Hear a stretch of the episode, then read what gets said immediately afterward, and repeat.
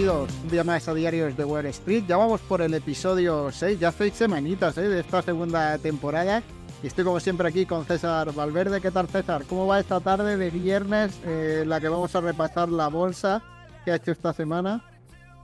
¿Qué tal Marco? Muy buenas. Pues sí, tarde ya cerrada, cerrada, ¿eh? eh sí, ya es de noche. totalmente. El primer episodio de la segunda temporada posiblemente pues a estas alturas habría todavía un sol en lo alto del cielo, calentando una temperatura, ya sabes, eh, que es un... Bueno, tú en Málaga seguramente te veo... Te veo yo, manga corta. manga corta, ¿eh? eh pero he de, decir que porque he estado acelerado moviéndome por la casa y tal, pero durante el día me he tenido que poner una chaquetita de chándal porque si no eh, daba un poquito de frío.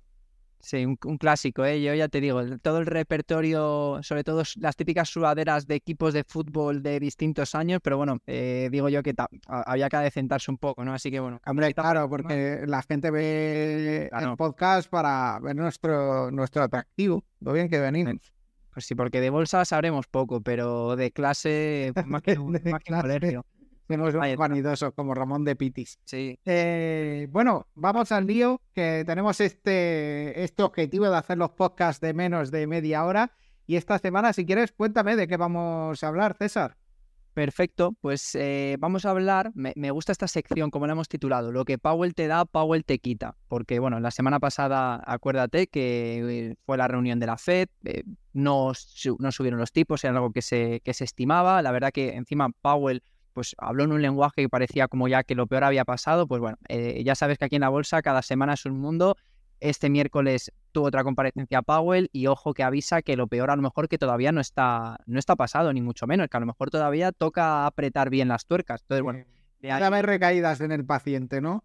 Exacto, exacto. Fíjate, el miércoles empezaron muy bien los, eh, la bolsa cuando, cuando abrió, pero poco a poco, bueno, pues se fue se fue torciendo, ¿no? Ya te digo, ha sido una semana un poco de altibajos, porque también otra de las cosas que vamos a comentar hoy, conocimos los datos también de, inflación para el mes de octubre en Estados Unidos y ojo que han sido mejores de lo, de lo esperado, lo cual, pues bueno, eh, está estrechamente relacionado, ¿no? También con esa subida de tipos. Así que Powell, tranquilo, eh, respira, tómate un Valium, que a Mira, al hilo, al hilo de lo que comentas de Powell, hace una semana la probabilidad de que ya en mayo bajaran los tipos, estaban más o menos aquí haciendo las cuentas en torno a un 65%. era, la probabilidad era más alta de que bajaran los tipos a partir de mayo. Y hoy la probabilidad de que bajen los tipos en mayo está en torno a un 33%. Ha caído a la mitad esa, esa probabilidad. Así que fíjate, veníamos de, menor probabilidad, subió eh, en el podcast que hablamos la semana pasada, había subido a un 66 y ahora ha vuelto a, por debajo incluso de donde estaba antes y, parece que hasta junio no podrían empezar a bajar los tipos, pero poco a poco se va desplazando esa fecha. ¿eh? eh yo me acuerdo hace unos cuantos podcasts ya de que la probabilidad estaba que bajaran los tipos a partir de mayo, de marzo a abril, y ahora ya vamos por junio. Sí, ya sabes, aquí nadie se confunde, esto siempre funciona así, es simplemente pues desplazar un poco la línea, la línea del tiempo y ya está. Así siempre tienen razón, ¿no? Si los bajaremos, ¿cuándo? Bueno, eh, los bajaremos, ¿cuándo? Bueno, los bajaremos. ya sabes, en algún, momento, ¿no? Igual que cuando la, las subidas de tipos, que todos decíamos, en algún momento tendrían que ir subiendo tipos para que no nos reviente la inflación como ha pasado. Al final no llegaban nunca porque siempre se podía seguir con los tipos al 0%. Claro. bueno, Ya sabes transitorio, ¿no? Que es la, palabra de moda. Seguro que, igual que en la RAE aquí en España meten, ¿no? Siempre meten las palabras que han generado pues más interacciones o más controversias. la palabra del año, ¿no? La palabra del año, pues yo creo que ahí puede ser eh, esta, esta transición, ¿no? Puede ser la, palabra. Y bueno, y, por, por, dar el último matiz antes de saltar a la parte ya de inflación, eh, déjame que te lea, ¿no? Palabras textuales de Powell, eh, lo que ha dicho y por qué, pues ese miedo, ¿no? Quizás en los inversores. Dice, nuestro programa de endurecimiento se enfrenta a varios problemas. Vaya, qué sorpresa. Respecto a cuánto subirlo, hemos actuado a un ritmo históricamente alto. Respecto a cuánto será el máximo, es lo que estamos debatiendo ahora. Y aquí viene la, chicha. Creemos que aún hay camino por recorrer antes de considerar que las subidas han tocado techo. Así que yo creo que es un mensaje bastante claro. Sí, todo va a depender de la inflación, pero bueno. Claro, Sí, sí. No, y además lo tiene bastante claro. Dice, si nos pasamos con el endurecimiento, podríamos dar la vuelta y usar nuestras herramientas. Ya sabes lo que es, botón de impresión de dinero y hasta que se cansen. Y, bueno, eh, aquí lo tengo. Y pero si nos quedamos cortos, es posible que la inflación se estanque, incluso se acabe siendo más alta. Así que bueno, lo dicho, conclusión, impresora sí, impresora no, depende de cómo estén. Y, ya está, a ver cómo va evolucionando pues, los datos de empleo, los datos de inflación. Ahora también, oye, un dato importante, a ver esas compras de Navidad, por ejemplo, eh, que también pues, están muy relacionadas con cómo está la economía de los consumidores. Sí. Así que, pues nada, vamos a hablar ya de bolsa. Eh, pues bueno, ¿qué han hecho los principales índices? Pues la verdad que bastante planitos. El SP500 cae un 0,09, depende de cuándo, ¿no? Eh, como estamos ahora mismo en la jornada del viernes, igual ahora está 0,01 por arriba. O sea, tampoco hay ninguna, ninguna novedad, ya os digo que muy, muy plano, quitando el Nasdaq, que sí que se aprecia esta última semana, eh, pues son un 1%, y creo que además se ve muy claro si lo evaluamos por sectores. ¿no? El tecnológico está más 2,5% la última semana y el resto eh, es que están en bueno, servicios de comunicación 0,13 positivo, pero el resto está rojo, rojo rojizo. Sí, y, fíjate, eh, yo me acuerdo hace dos o tres semanas los analistas de Goldman Sachs eh, que siempre dicen que ven el petróleo a 100 dólares, ellos siempre lo ven a 100 dólares. Cuando está muy por encima, ellos lo ven a 100 dólares y cuando está muy por debajo, pues ellos lo ven siempre a 100 dólares. con el tiempo en algún momento pasa por ese nivel eh, de precio. Se auguraba que con el tema de la guerra y demás em, se podría, eh, podría haber una escalada muy grande de los precios del petróleo, pero no ha sido así. Hubo un pequeño repunte los primeros días de la guerra entre Israel y, Hamas y, eso se ha ido desinflando, básicamente porque no han entrado países productores principales dentro de, esa guerra, como se temía que podía ser el caso de Irán, pero la realidad es que la perspectiva es bastante mala. Em, se habla de, que finalmente Estados Unidos es probable que acabe en recesión ya el año que viene. Vamos a ver qué pasa pero la perspectiva no es muy buena. La perspectiva, eh, yo creo que la energía nos da un termómetro claro y llevamos una semana en la que la caída ha sido bastante fuerte. Mira cómo está el sector. Sí. Yo leía que yo creo que tampoco, digo, por el volumen diario, ¿no? Que también a lo mejor tenía que ver, pues, que Venezuela, que se le iban a levantar esas sanciones que ya hemos comentado por aquí, pero es que ahora mismo, pese a ser el país con más reservas de crudo del mundo, la producción de Venezuela me imagino que debe ser la misma. No, que no cubre nada, no cubre nada. Por eso, por eso. Es bastante ridículo lo que cubre la, producción. No tengo ahora mismo los datos en la cabeza, pero el porcentaje que. ¿Cuál era? ¿Te suena 300.000 barriles más? Sí, algo de eso, algo de eso me suena. Que al final que sí, que son barriles, que son barriles, pero que no, no solucionan un problema de desabastecimiento de petróleo, ni mucho menos. Así que si se metiera algún país de estos como Irán en la guerra y demás, pues Creo que Irán es el único que puede causar un efecto grande dentro del mercado del petróleo, que los demás eh, países que pudieran estar involucrados, como Líbano, por ejemplo, la producción de Líbano es mucho más reducida. Entonces, yo lo dudo que tenga muchísimo efecto. Sí, opino, opino igual que tú en este, en este tema. Y bueno, antes de saltar a ver pues un par de resultados empresariales que ya pues eh, hemos comentado por aquí, ¿no? Han presentado ya prácticamente todas las empresas, siempre hay cierto decalaje, alguna que tiene un año fiscal un poco raro que lo presenta pues un poco más tarde, pero conclusiones muy interesantes que leía, no sé si era Charlie Vilelo, que también aquí hemos, hemos las gráficas muy potentes y sacamos mucha información de, pues, de su newsletter, que a todo el mundo recomiendo que se, que se inscriba. Y fíjate, algún dato que dio así que me, me pareció muy curioso de comentar. los ingresos de Amazon por Amazon Web Services, únicamente por Web Services, en los últimos 12 meses han sido de 88 mil millones de dólares. Esto quiere decir que son ingresos superiores a las 461 empresas del SP500. es increíble, es increíble. La cantidad de dinero que pasa por las manos de Amazon es increíble solo con web services, ¿eh? O sea, solo hay 39 empresas que facturan más que, más que Amazon solo por la, parte del, cloud. Mm, y, nada, comentar también que ha pasado en los últimos 10 años de 3.000 a 88.000 millones, lo cual es un crecimiento anualizado de un 40%. O sea que dato que, que me apetecía traerlo porque es jugosito. ¿eh? Una auténtica barbaridad lo de Amazon y, y quizá algún día sí no lo sé, veamos alguna escisión, como por ejemplo ha pasado con, con Alibaba, eh, de, la parte de cloud, de lo que es el negocio de venta de productos web. eh, puede que ocurra algún día esa separación y acabará siendo mucho más grande que el Amazon original y que, y que cualquier otra empresa. Eso sí, que lo vimos también en, eh, hace dos podcasts, creo que fue, para quien le interese el tema, que analizamos los resultados de las, del sector del cloud computing y demás, de los servidores en la nube. Poco a poco los demás le van ganando cuota, ¿eh? Y, y vamos a ver si se mantiene ahí como el líder. Sí, sí, sí. No, total, total, lo que te dices. Eso venía fuerte. Microsoft, sí, es que con la apuesta tan potente que han hecho ahí con inteligencia artificial y, y, bueno, también la evolución que están haciendo con centros de datos y demás, pues es, es bastante, bastante interesante, ¿no? Hay que seguir, hay que seguirlos.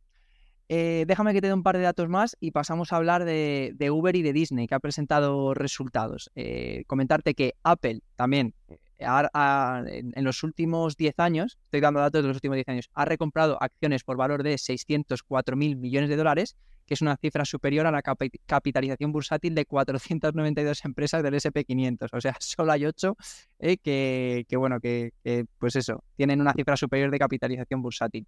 Y por último, el dato ya friki, ya pasamos a lo siguiente, los ingresos combinados de las cuatro mayores empresas americanas, Apple, Microsoft, Google y Amazon, que hemos hecho Hemos comentado los resultados de, las cuatro en otros podcasts, así que bueno, si digo lo habéis perdido, pues le podéis echar un, vistacillo.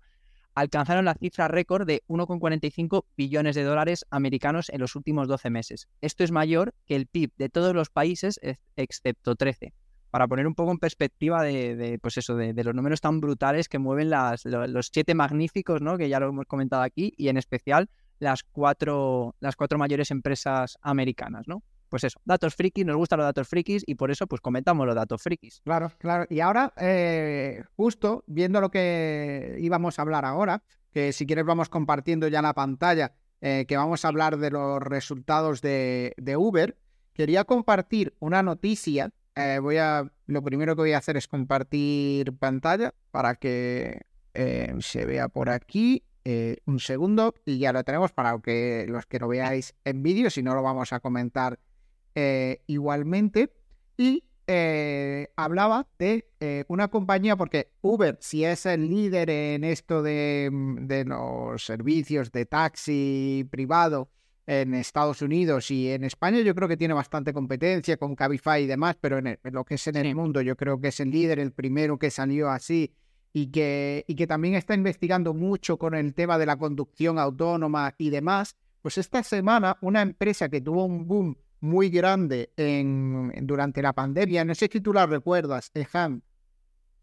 Ese sí, me, me suena una de negra como torcida era el logo, pero no sé ni lo que hacían. Pues esta gente lo que hacía era. Em, lo que hacían era eh, como helicópteros, eh, como drones helicóptero para, para una persona o para dos como mucho, para, para moverse y que eran autónomos también, que, que podían ir solos. Pues una de las, una firma eh, americana creo que es eh, Hindenburg, que eh, tú no sé si te acuerdas que acusó a, a Square.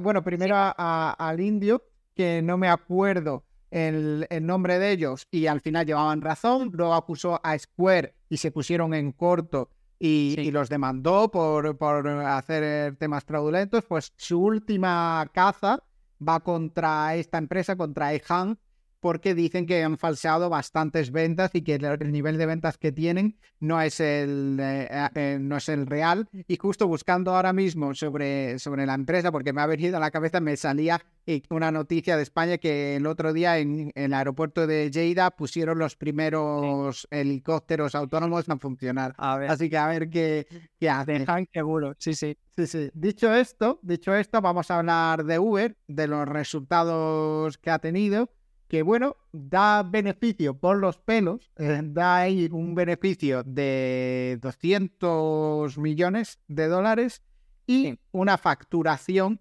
de 9.300 millones de dólares. El margen bastante ajustadito, ¿eh?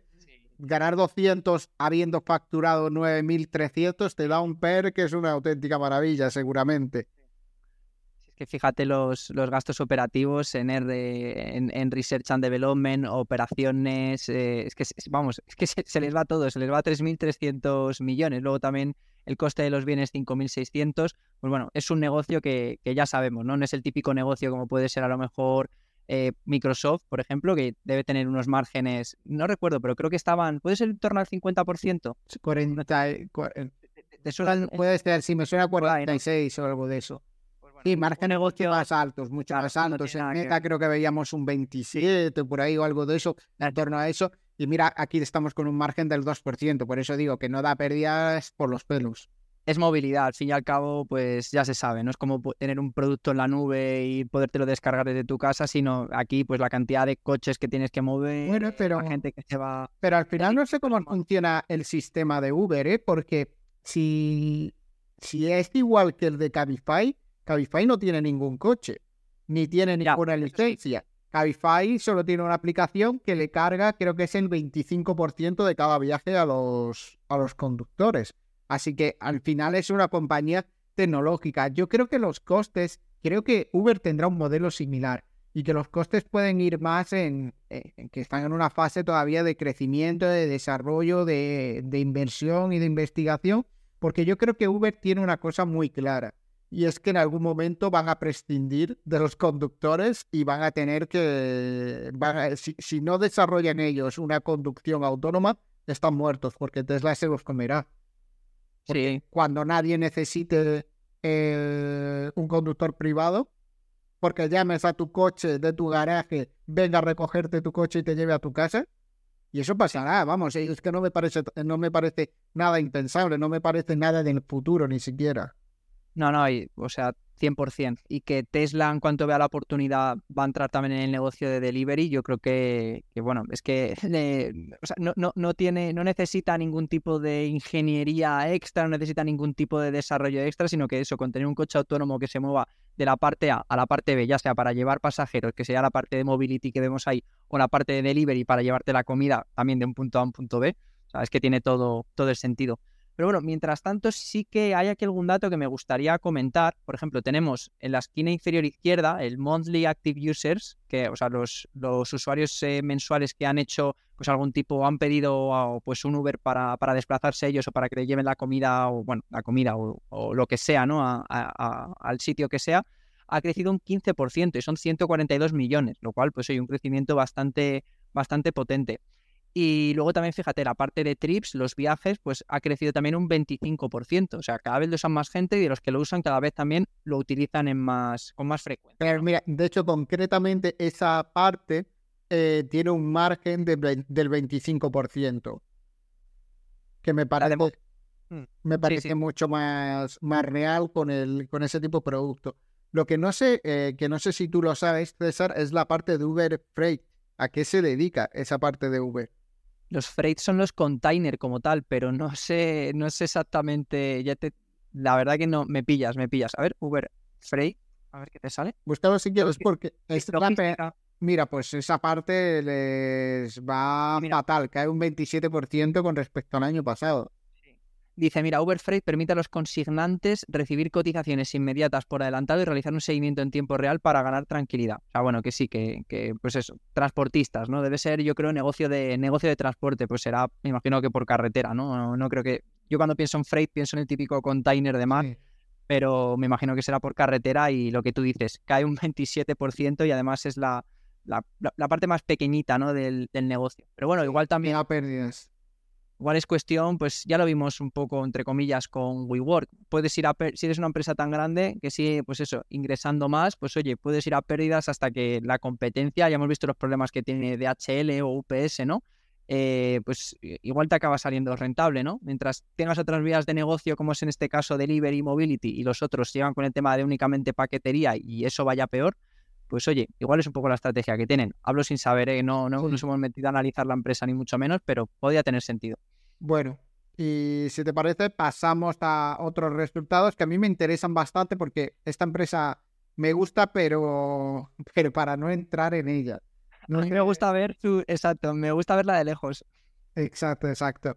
Pues mira, no veo por aquí el, el beneficio neto, eh, pues está dividido, ¿no? En, esta imagen que compartimos. Sí, sí, sí. Y es, es, o sea, no sé si vas a comentar esto, pero es que a mí hay algo que ya me chirría nada más entrar. O sea, cuando veo que la, la parte de entertainment son 0,2, o sea, 200 millones, y que el, el, direct to consumer, que es la parte de streaming, está dando pérdidas otro, otro trimestre más, y la parte también de contenido, que incluso se está hablando de vender esa parte de contenido a terceros por lo mal que les está yendo. Pues igual que pierde 100 millones, yo cuando veo que entertainment, que si bien miras en la zona de la izquierda, es como el grueso del negocio, que son los 9.5 billion y te está dando pérdidas, tenemos un gran problema. O sea, está claro que Disney saca dinero de la parte de los parques, eh, creo que es más que evidente que además, pues, ahí lo vemos, ¿no? Zona de experiencias, más 13% year, year over year y al final, pues bueno, el neto de experiencias, pues ahí lo pone, ¿no? Parks 1.200 millones, productos 500 millones, pero es que tienes que reformular el negocio, macho. Si está, si está dando pérdida tras pérdida tras pérdida en la parte de, contenido de online, streaming y demás, y, incluso teniendo en cuenta que has, que has comprado ESPN, que yo creo que es la plataforma que quizá funcione mejor, ¿no? Pero Disney Plus, no sé yo, con las pocas series que tiene y las películas, si realmente merece la pena. Y la parte de Hulu, aquí en España, pues tampoco la, sé cómo. No, mira, si qué contenido tiene. Si de hecho miras Disney, pues 9% de caída en facturación. Y, y, es lo que dices, es que no hay contenido nuevo. Entra una película cada mucho tiempo y quien lo tiene contratado yo creo que lo tiene básicamente porque tiene niños pequeños y le tiene puestas las películas todo el día. El que no tenga niños pequeños pues no, no lo utiliza. Sí, sí. Mira además, por ejemplo, el crecimiento en sports de un 0% year over year, o sea, parece que nadie más... Claro. Es bien que era como lo que más estaba destacando, lo que más iba subiendo poquito a poco, pero mira, bastante estancado. Sí, de hecho, mira, tengo por aquí exactamente las, las, eh, las nuevas incorporaciones a la plataforma. Disney Plus sí que ha subido un 3% en comparación con el anterior, eh, con el anterior trimestre. Si bien es cierto que eh, justo en este trimestre se ha sacado la tercera entrega de Guardianes, de la Galaxia en la plataforma y también el estreno de La Sirenita. O sea, ni con esos dos, digamos, productos tan punteros o tan demandados o que se supone que pues son ¿no? un poco la pica de lanza de la plataforma, solo te anotas eso mal vas. Y luego Hulu, flat en, el, número de, de nuevos suscriptores eh, quarter over quarter y ESPN un 3%, que también es muy poquito y bueno, eh, teniendo en cuenta también que justo, por ejemplo, la NBA acaba de empezar, la NFL empezó, bueno, hace mes y medio, cosas así. Claro, claro, que es la época en la que en la parte deportiva la gente se empieza a, hacer esas suscripciones para, para tener esos deportes, así que Exacto. O sea, yo creo que aquí, Marco, y, por, y por darle el hachazo definitivo, mm, tienen que hacer algo con el negocio de streaming, que sea rentable o si no, pues no sé si la, opción será venderlo o no. Y, nada, a partir de ahí, pues bueno, la parte de los parques y demás sí que se sigue anotando alzas, pero, pero es que es eso, si es que luego ves los, el, el, coste de, o sea, los gastos, eh, pones segment cost and expenses y se te está yendo pues de 21, se te van 18, mucho tiene que cambiar. Mi sensación, la realidad es que quien mejor veo enfocado en este negocio es Netflix. Creo que ninguno está tan bien enfocado en el, en el negocio del streaming y creo que después va HBO en cuanto a enfoque. Aunque HBO ha dado más bandazos imposibles de llamarlo HBO Max.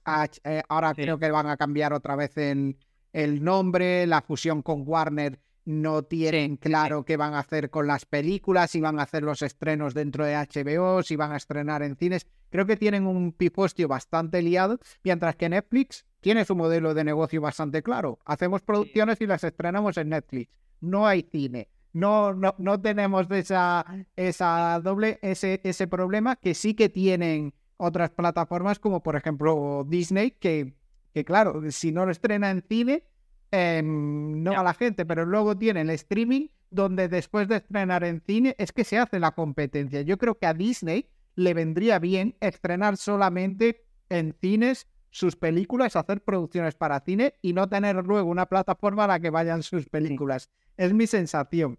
Pues igual es el. Sí, sí, igual es esa la clave, porque lo dicho, eh, algo tiene que cambiar, Marco, y si no, pues seguiremos viendo este tipo de resultados. No lo sé, porque mi sensación, y, es como yo lo percibo, es que la gente, si es un mega estreno que tienes muchísimas ganas de ver, como pasó con, con Barbie, ¿no? Que todo el mundo quería ver la película, que fue un boom eh, total la película de Barbie, pues vale, pero de esas tienes una cada cinco años, con suerte.